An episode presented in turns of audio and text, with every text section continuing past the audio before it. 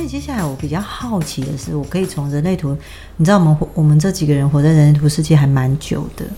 然后我比较好奇的是，以占星的角度，如果撇开人类图不管，嗯，以占星的角度，会不会有人所谓的要叫你们去合盘吗？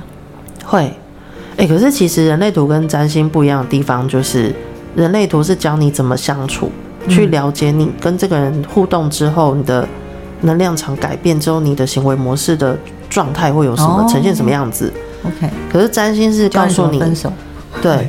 可是真的假的？真的就是占星是.呃，你跟他合图了之后，嗯，你会知道你对他莫名其妙产生这个状态，有可能是因为他的什么宫落你的什么宫，嗯、然后或者是有的宫位可以看得出跟你前世的关系。前世的对前世的关系，哇，那太着迷了。你讲的好像你看不到前世一样，就是哦，好干嘛破的？好棒的一个观众，哇哦！哎、欸，可是可是我还是会很好奇，你知道，身为我是。就是我会很好奇，说如果今天可以不用透过通灵的方式，就可以看到前世今生，然后我只要学到占星，我就可以看懂。我觉得那也是一个很棒的。可以也只有几个啊，譬如说，假如你遇到你的另外一半火星落你十二宫，你就可以理解为什么老是吵架，因为那个前辈子曾经互相砍过。OK，嗯，或者是互为敌人的状态，然后。嗯呃，所以你看到他就莫名其妙吵架，然后讲话就容易一言不合。嗯哼，对。然后，但是如果是金星落十二宫，就会知道你们累世在一起很多很多次。哦，那感觉上是一个很美的一个爱情故事。但是自从认识你跟 Noelle 之后，我就觉得这假的。因为你记得我们有在讲说那个就是，我们人死后回到那个大海里面去，然后接下来下来的已经不是原本这一世的我了。所以你可不可以好好活在故事里就好了？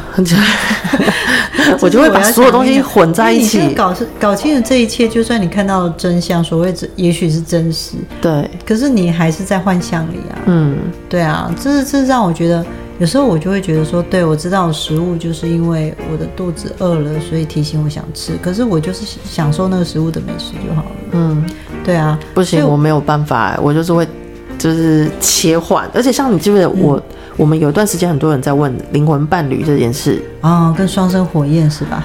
对，就这一类的。然后就是什么，在讲灵魂伴侣什么，其实以前在的嘴唇呈现猫字形，它跟 S 一样。因为那时候我在听到我我比较年纪轻的时候，我也是很向往这个，嗯、所以我在学占星的时候，老师其实也有教，就你的灵魂伴侣里面可能跟三王星之恋是相关的，或者是说，呃，哪些东西落哪些宫位的时候，你们会有点灵魂伴侣的感觉。可是等我后来了解什么灵魂伴侣之后，我想说，啊，那就不过是一个 就这样。对，那就其实是这个透秋跟寒季的相遇。对。就类于你在过去呃，在催眠的过程中，嗯、如果这个人经过催眠之后进入那个情境，他也会看到他自己所谓的伴侣这件事吗？可以啊。其实可以，就是除了我们眼睛，他们他在催眠里面的时候啊，他不是只有感觉到，他可以看到，而且情绪也会到位，所以整个我们感觉起来，我们的五感全部都会到位在那个情境里面。对，嗯，哎、欸，可是他们有没有人，譬如说来跟你催眠，说我想找我这辈子的灵魂伴侣？对，然后结果进去之后发现不在这一世。我曾经遇过。呃，你说不在这一世是不是？嗯，等于那个灵魂伴侣还不在这个人世间。如果遇到这种状况，我曾经遇过一个是，他要找他灵魂伴侣，但是他只看到背面，他没看到正面。嗯，有时候看到正面的时候变得很模糊，嗯，代表这个人还没出现。但这个人还没出现，是不是说他不在这一世？嗯，或者是他还没遇见，还没认识，都有可能，就没有继续再探究下去了。因为这个时间线变化，有没有可能难保？他是在这一世，我们无法确定。嗯，但是有可能是还没认识，有可能切了另外一条时间线以后，他就遇到了。哦，只是他现在照他时间线来讲，可能遇不到。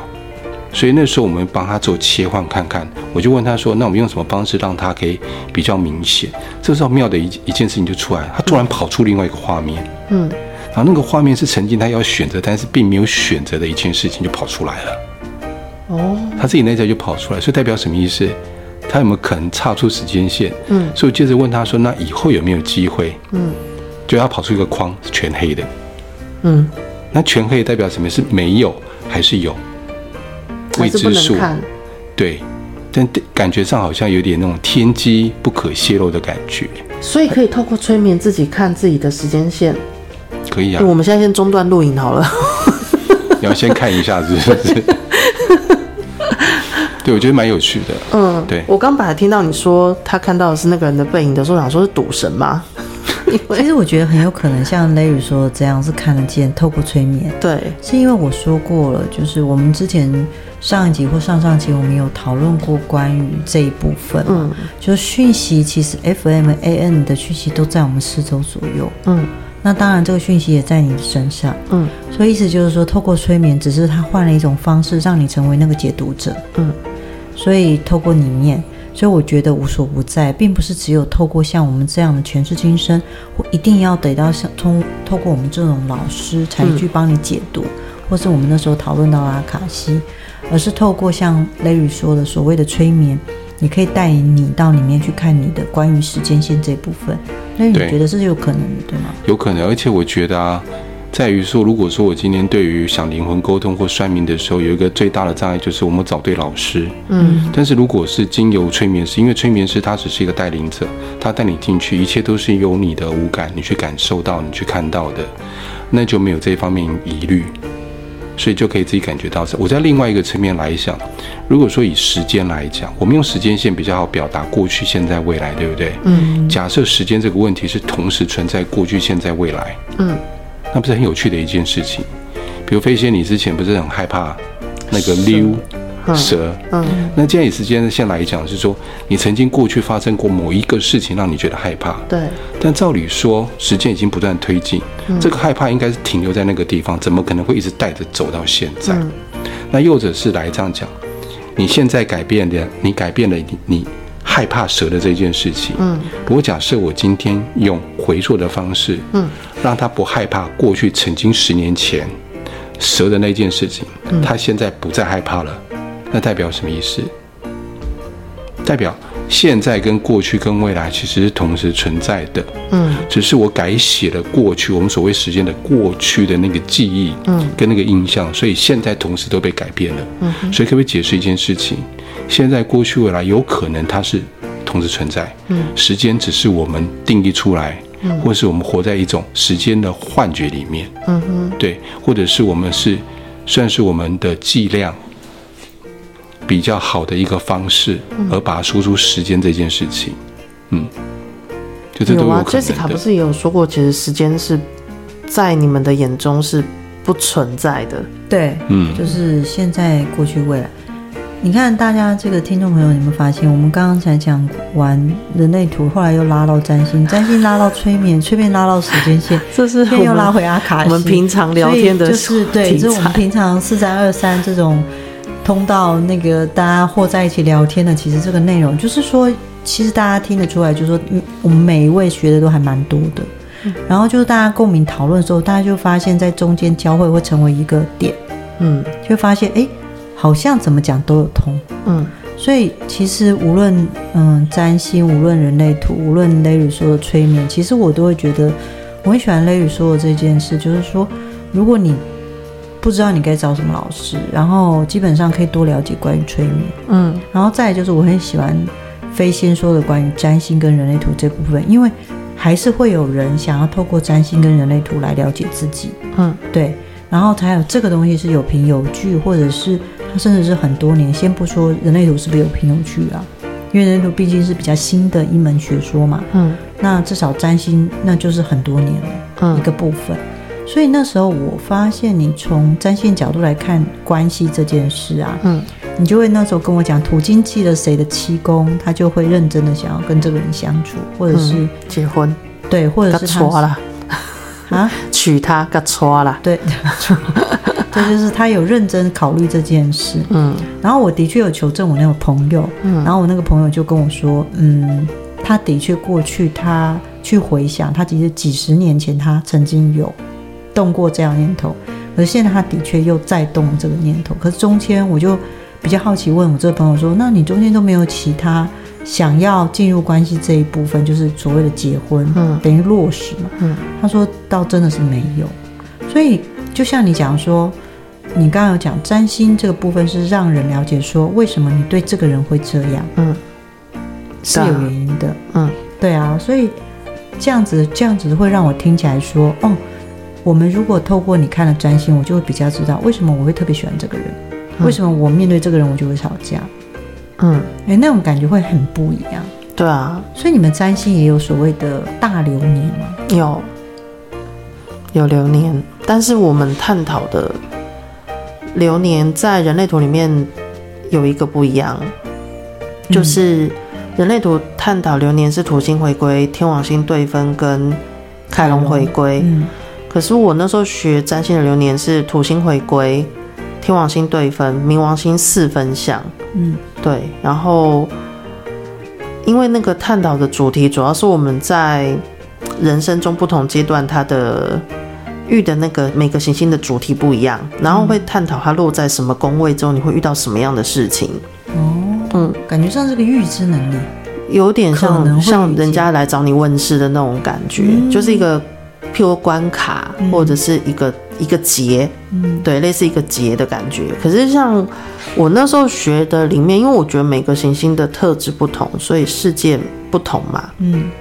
然后我只觉得比较硬的，让我觉得人生就是痛的比较不舒服的，应该算是天王星跟冥王星的这两个吧，就差不多三十八岁到四十二岁之间。嗯。可是你看它是不是刚好跟我们人类图的？天王星之外，还有月之南北角转换的时间点差不多。哎，对。然后真的蛮多人在这段时间的变化会非常大，有的是可能原本是家庭主妇开始去外面工作，或原本是婚姻关系变成离婚，嗯，或者是在这段时间身体发生什么状况之后，他整个生活形态完全改变。然后我看蛮多，比如原本在台积电上班钱赚很多的人，在这个时间点突然间决定要回归一般生活，自己开个店经营，这样就是。我觉得蛮多人会在这个时间点上遇到一些事情之后，转换自己人生的状态，可能那过程都不容易。所以呢，我比较好奇，你在三十八到四十二岁的时候，你有感觉到那个转换的部分吗？三十八到四十二岁，嗯，你给我点时间回想一下好不好？嗯、有点久远，三百多年前的事情不好想。对，因为那，我要想一下，有一个凯龙一个状态，所以他要想一下。对。对，那我们在等 Larry 回想过程，我可以分享关于我三十八到四十二岁的。其实我，我三十八到四十二岁的时候，其实我过很不一样的人生。嗯、那时候的我，可是我在四十二岁那一年，经过了人生最低谷、黑暗的一个状态。嗯，跟他人的无关，跟自己有很大的关系。嗯，我突然有一种莫名的感觉，就是我想要跟我过去。或者是我从小到大会的东西切割，嗯，我意思是说我的体质跟我的通灵能力，我在四十二岁那一年，我告诉我自己说，我再也不要帮人沟通灵魂跟问世了，因为我突然想说，也许我可以脱离我这个，嗯，我可以选择我不要，嗯，然后我那时候的想法就是，我不要再做这件事情的时候，接下来。我经历了非常可怕的状态，就那个状态，就是我突然发现，我接受到所有的讯息，但是我不说，嗯，然后以前我是有机会可以告诉别人的，比如说问事啊，常常去接个接不完的个案，可是那一段时间我就拒接，说我不接，然后说闭关，类似像这样，然后我把自己封起来，封住，就让自己说我不要再接受这些讯息，我不要再沟通灵魂，类似像这样。然后我陷入了一个非常，嗯，你知道那种感觉很像我沉到了马里亚纳海沟，然后我一直往下沉，嗯，一直往下沉，嗯，然后在沉的过程中，我看到，我还看得到海面上的阳光，嗯，然后慢慢的看不见，灰暗，然后变黑色，然后我就会感觉到我一直沉在那个海沟里，嗯，然后我没有沉到底，一直往下沉，可是我没有办法浮起来。然后那段时间，我没有，我就变成非常的沮丧。后来突然我去找了另外一个老师，我就跟他说：“我很谢谢他，做一些感谢话。可是那个老师告诉我说，我觉得你现在是来告别的。对，他就这样跟我讲。嗯，所以我发现我四十二岁之后，我从跟他讲完话之后回去，我突然一个想法：如果我都有能力让自己变成这样，那为什么不反转另外一个方式过生活？嗯，我就接纳我自己吧。我的想法是这样。可是你知道，当我说完这件事，我找了一个朋友哭，跟他说：“从现在开始，我决定接纳我自己是这样的人。我决定告诉别人，我是一个阴阳眼，我是个通灵者。然后决定开始接受自己的角色。嗯，从四十二岁那年，我就变了。你看，中间时间也不过五年。对啊，所以我很能感觉到那个部分，就是你知道，我当我变了之后，我脱。嗯，瞬间脱离我过去的生活，我决定投注在灵魂事务所。那时候好像灵魂事务所还没有开始，还没有开始。嗯嗯，对，那时候我觉得对我来说最大的感谢是我接纳了我自己的特质。嗯，我我其实觉得像南北交转换时间刚好是遇到冥王星四分相冥王星。嗯，其实每个人的星盘里都有一颗冥王星所在的宫位，那个会是你比较。这辈子一直都会遇到的课题，你会对这个事情特别在意。嗯，那譬如说，假如有人的冥王星是在十一宫，他人生中就会不停的遇到被同才斗争，嗯，然后被排挤的过程，所以他在团体中很容易想要隐藏自己。可是，在冥王星四分相冥王星的时候，其实他就算再怎么隐藏都没有用，他会知道有人就是。暗自运作的要斗争他，或者是要弄他，然后会让他在那里面是一个没有实际的证据，可是又会无所适从的状态。嗯，然后那种在心里头的恐惧会出现了之后，会不知道该怎么办。直到南北交转换的话，可能也许换跑道、换公司的这种过程。所以那种我是用十一宫举例，可譬如像你的故事，有可能是。冥王星，譬如在十二宫，你那种莫名其妙的原因，你说不上来，你也不知道什么具体的事实证据，可是你就是承受在那一个很不舒服的过程中，然后不停的去经历那过程，你其实会很想放弃。嗯，我觉得那个过程是我想放弃一切，我什么都不要了。嗯，可是我却什么都没办法实质的丢掉，因为没人知道我到底怎么了。我的确冥王星是十二宫。嗯。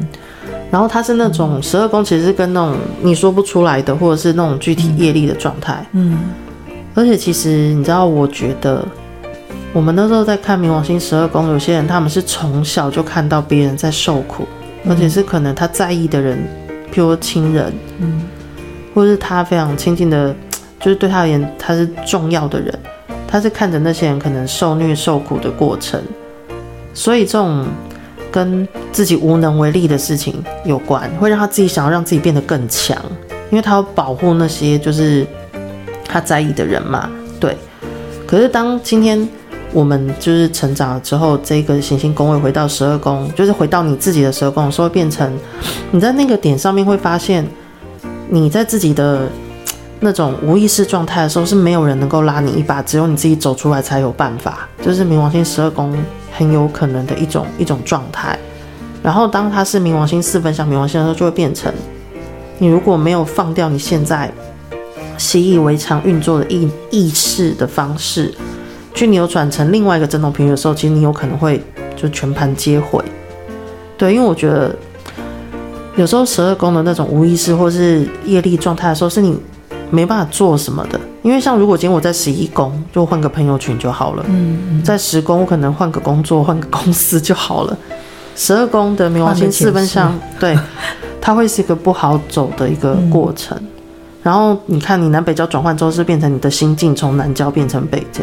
嗯，对，你用不同的角度去去过生活，然后接着遇到天王星对分来了之后，可能真的在天王星的，你天王星在几宫？哦，天王星十，如果我没有记错，十一还是十二，对不对？十二宫。嗯，那一样，就是你又切换了那个天王星对分的状态，它到了六宫的地方。嗯，所以你可能借由工作形态的转变，去扭转了这一切。对，我就换了一个工作形态。嗯，对，就是完全是我工作形态的氛围。当然，讲到这边，我是绝对不会放过 Larry 的，所以我我想问一下 Larry，你想到了吗？你在三十八岁到四十二岁的时候那一年，你的那个天王星对分的转换自己，我觉得那个时候啊，嗯，我那时候告别了一段那个时候一个蛮刻苦铭心的一个的感情吧。那个时候分手了，在大概差不多。你说我二十九呃三三十八岁到四十二岁对不对？嗯。然后那时候我开始做人生的转换，那时候开始接触禅宗，然后去打禅，去静坐，然后蛮长时间去闭关的。所以那时候我整个人感觉起来就是我整个人换了一个身体。然后我那时候经历了蛮深刻的感情情感，然后在那段时间，然后在那段时间后来又复合了，又分了。所以就是这样的上上下下冲击，有点像喜三温暖一样的，在那段时间里面，对，然后我就决定就把这段感情给放掉、舍掉，然后让我自己重新开始。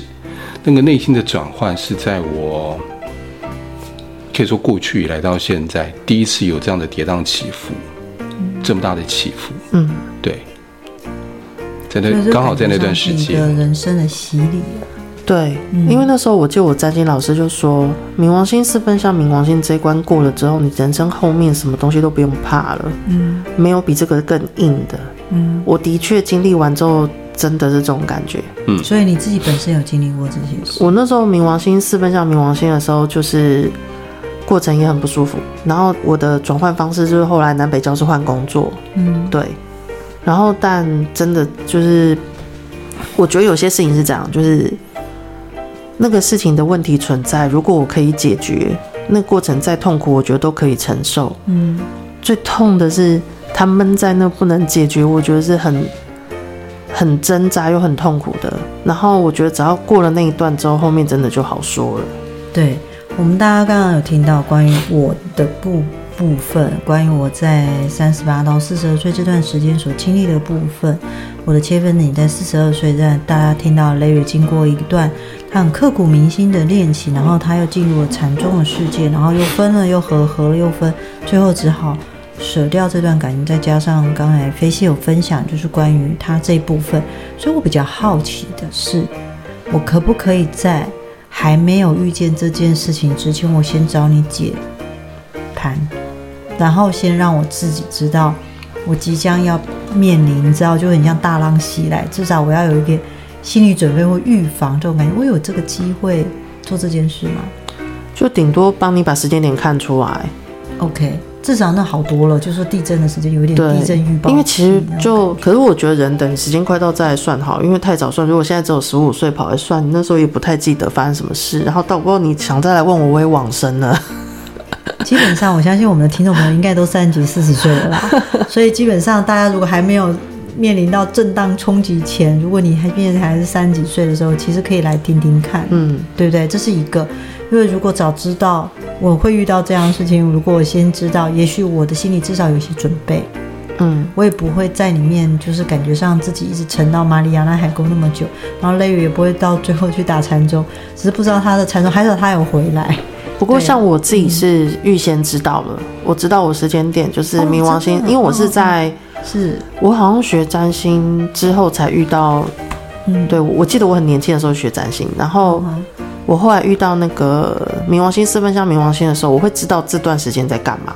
哦，那太棒了，那还是很痛苦，还是会很痛苦，还是很痛苦，但至少是有意识自己遇到，就是我会知道时间点什么时候该结束，嗯，对，但是就会知道说，像有的人是不知道时间点什么时候结束的时候，会觉得对未来没有希望的感觉，嗯哼，我觉得那种绝望感会让人不知道该怎么办，嗯，可如果我们知道我们受苦或者要承受多久能够到尽头，嗯，我觉得会比较好撑，嗯。嗯，对，我觉得这事实就是因为有时候在那个苦痛的时候，会觉得没有明天，嗯，没有明年，嗯，甚至没有未来，那个才真的痛苦是在于这个地方。对，嗯，对。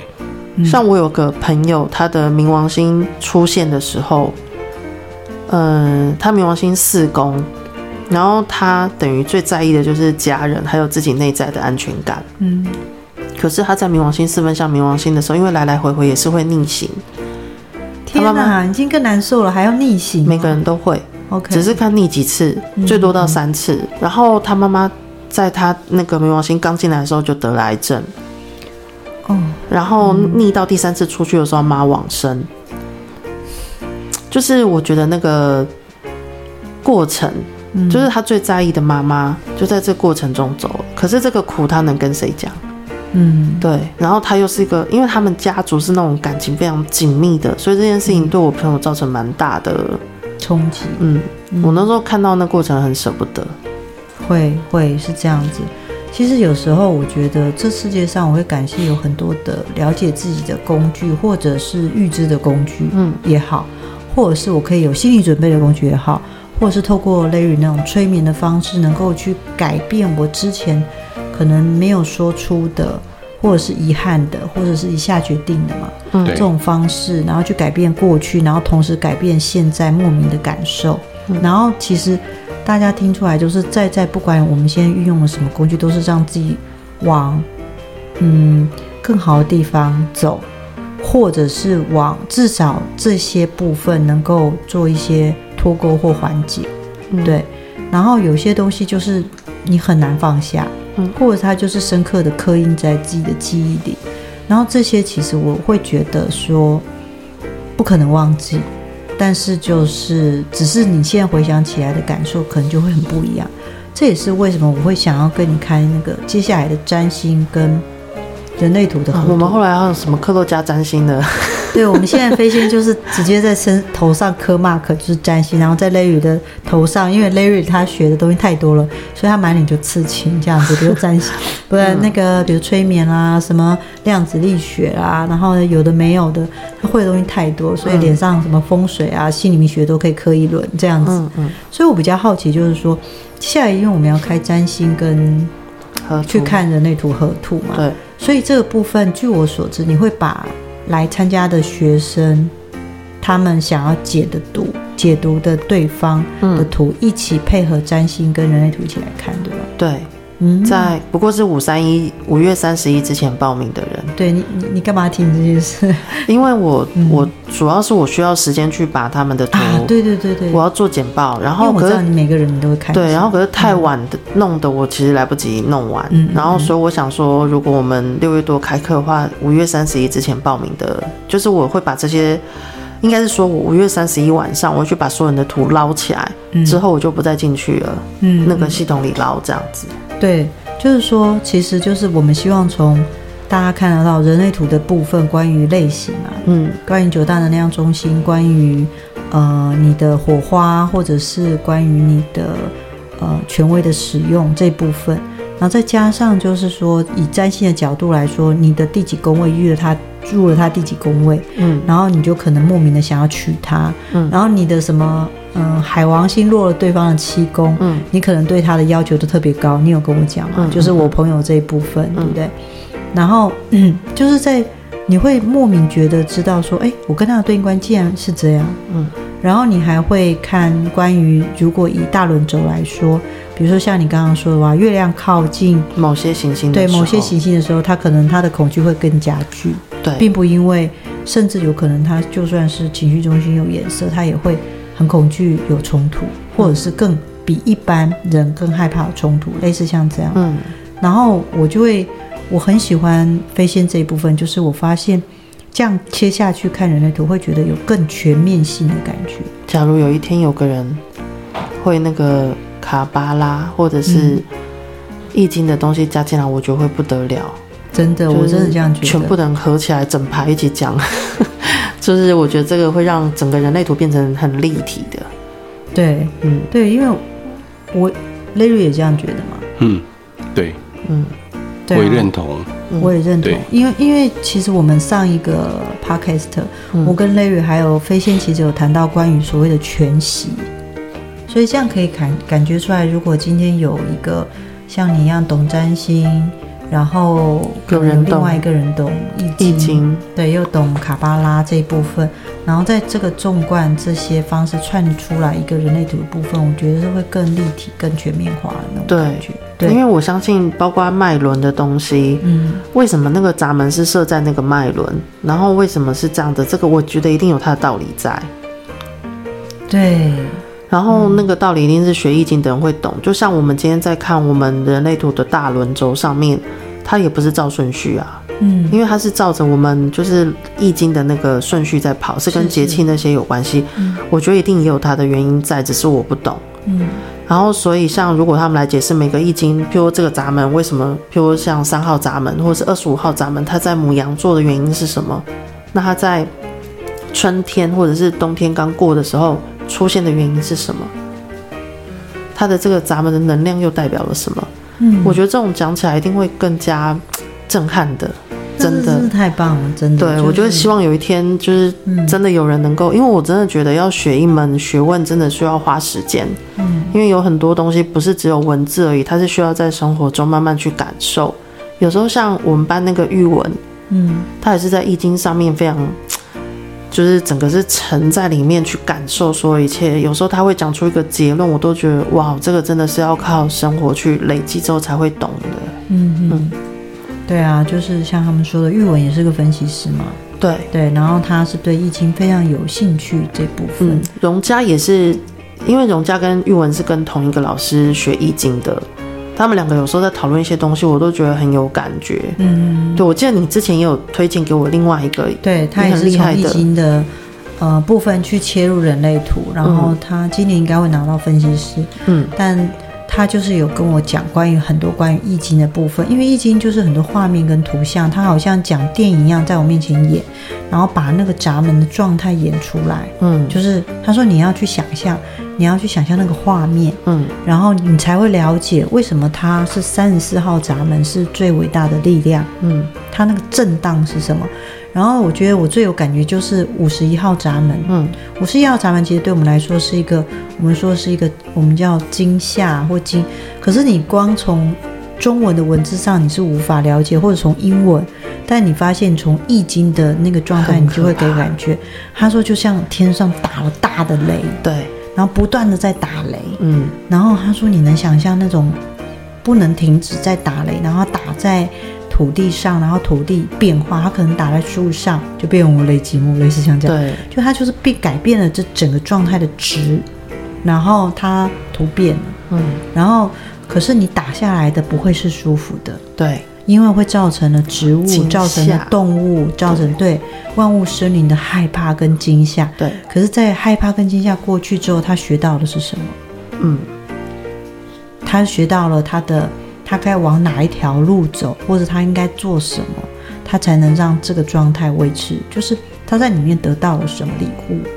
其实这个蛮像占星的天王星哦，然后或是塔罗的高塔哦，对，就是瞬间因为让你看到什么东西，不管舒不舒服，但最后结果会是好的。嗯、对，这就是嗯，而且我我觉得我就是在五十一号闸门的带领之下长大的孩子。嗯，所以其实从小到大，我我受到五十一号闸门的爸爸，嗯，用这种方式来教导我方式已经不止一次。你要去想到一个四岁的小孩，嗯，就背着一个潜水的氧气瓶，嗯，然后就被爸爸丢下海的一个状态，好吗？怎么？那可是他那时候有先帮你，就是教你怎么呼吸，嗯、怎么用那个。他先教我不怕水，嗯，可是我四岁就被我爸爸丢到。海里面去游泳、潜水，但是他也有跟我一起下去，嗯、因为我爸爸是一个很会擅长潜水的。嗯，然后你可以想象那他那个状态是多么惊吓他身边的人，包含我妈妈。嗯嗯，因为我才四岁，嗯，氧气瓶都是特制的。嗯，所以可是你如果问我说我会不会害怕，其实因为长久以来爸爸已经让我不怕水了。嗯。所以其实我只是觉得，哦，海洋的生物好美丽哦。嗯哼，对，那个这个得下得回来的是这样滋养。可是我到四十七岁就想，我大概如果我有小孩，我绝对不会把我小孩四岁就丢到海里面去让他潜水。嗯哼，类似像这样，这就是一个很不一样的教育方式。对，但是相对的，我是被这样教大的，嗯，所以有很多时候比较。不怕，嗯，这这也是有原因的。因为其实像易经，我现在跟关关一起写流日的时候啊，对，我最喜欢你们的流日，我很要拜读。对，因为我很多都还是会回去看易经在写什么，嗯，然后我反而觉得我看人类图的爻辞，如果去写的时候，其实 带入的感觉没有那么明显。可是如果以闸门它是太阳的振动频率的话，其实我会两边结合的原因，就是我觉得。易经其实在叙述咱们的那个精神，或是它的振动频率状态是很精准的的那种那种感觉。所以，我有没有可能透过占星看人类图爻、人类图河图这一部分，我能够看出为什么这个人这么吸引我，或者是我能够看出为什么我跟他不管怎么沟通，我们都还会冲突？嗯，我也会看出来。嗯，然后就像你刚刚讲的，火星如果落了什么，哦，嗯，里面、就是、接到哪里去了都不知道，对对对，都不知道。对，对，所以我就可以大概知道，其实如果大家知道，其实有一种某些时候会有一种释怀跟放下。嗯，对啊，这是让我觉得很妙的地方。嗯，所以如果我不懂占星，我也可以上吗？可以啊，反正就听我就是画虎难。我觉得就是，假如我今天去听一个我不知道的东西的时候，我有可能会就是反正就知道有原因，嗯，可是我不一定有办法记住全部的过程。嗯，对。对，我会很期待。比如说，如果今天我是分析师，虽然我今年九月才要拿，嗯，就是我会想到一件事，就是说，如果我是分析师，我走上分析这条路，迟早也要帮人家解河图。嗯，那么我如果今天对人类图也很有兴趣，我就会想知道以这样的观点去看。那再加上以后我帮人家解读的过程中，这是我可以运用的一个概念跟工具。对，嗯，我会觉得这是很值得的一件事情。嗯，所以。我跟飞仙会开两个两天的时间，六月十八、十九。嗯，对。那如果你们听了有兴趣，大家再来啦。不过我对 Larry 那种能够改时间线用潜意识的方式，我是很有兴趣。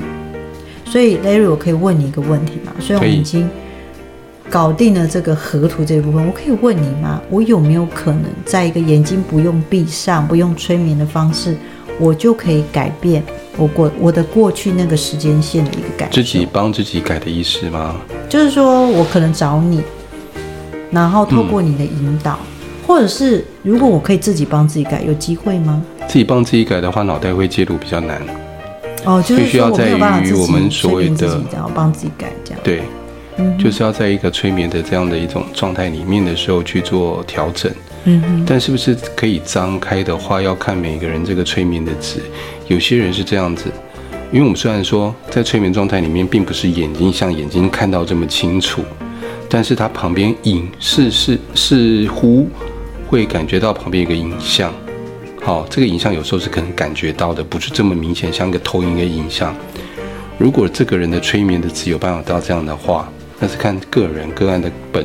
的本身的状态，催眠的值是什么意思啊？就是他很容易进入催眠状态。哦，比如说他有长时间在静坐、嗯、打禅、嗯哼，或静心的人，他就相对的容易。哦，原来比较没有那么上脑的人。嗯，那如果这个人值可以的时候，甚至不用闭眼就可以改变了。嗯、所以是看个案的状态，看个案好不好催。嗯，感觉上那。如果我是个案，我听到这集 podcast，我想知道我自己好不好吹，我有什么方式可以检定自己呢？对，还是 Larry 可不可以帮我们吹？其实就是要看这个人平常他跟潜意识的沟通，这个东，这个通常要做过测试才知道。有时候可能觉得自己容易，但是有些人就是比较容易上脑、比较容易去思考的人，相对来讲会比较不容易。所以就是我还要到你面前说去做一个催眠上的测试，看我的状态可以深度到什么程度。对。所以我的催眠的深度如果可以达到很深，所以表示我的催眠效果会比较好吗？呃，并不是催眠的深浅，而是这个人我们一基本上疗愈疗愈的话，只要浅层催眠就可以了。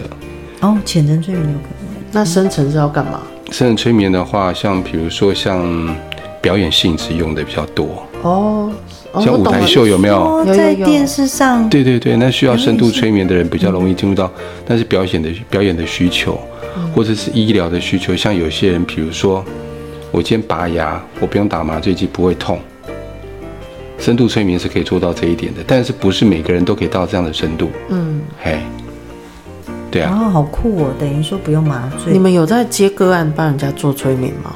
有啊。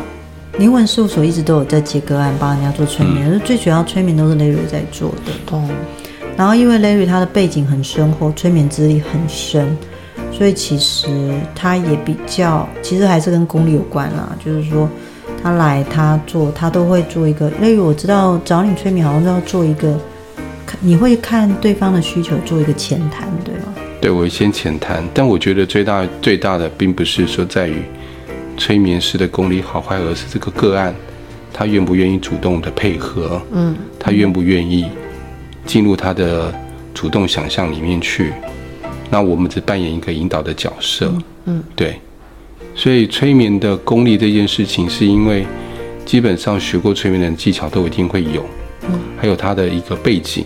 嗯。他是用中立的方式带这个个案，还是用一个比较主观的介入的方式？这是每一个人的催眠催眠师的背景不同，但最主要还是个案，他愿不愿意相信、信任并且配合。如果 OK，当然就没问题了。对。那如果有忧郁症或躁郁症的人，也适合做催眠吗？这个地方有纷争的是因为牵扯到医师法的关系。嗯，那像在。像比如说，像我们知道心理咨商师，如果今天心理咨商师要接这一些，我们讲说是精神官能症，对不对？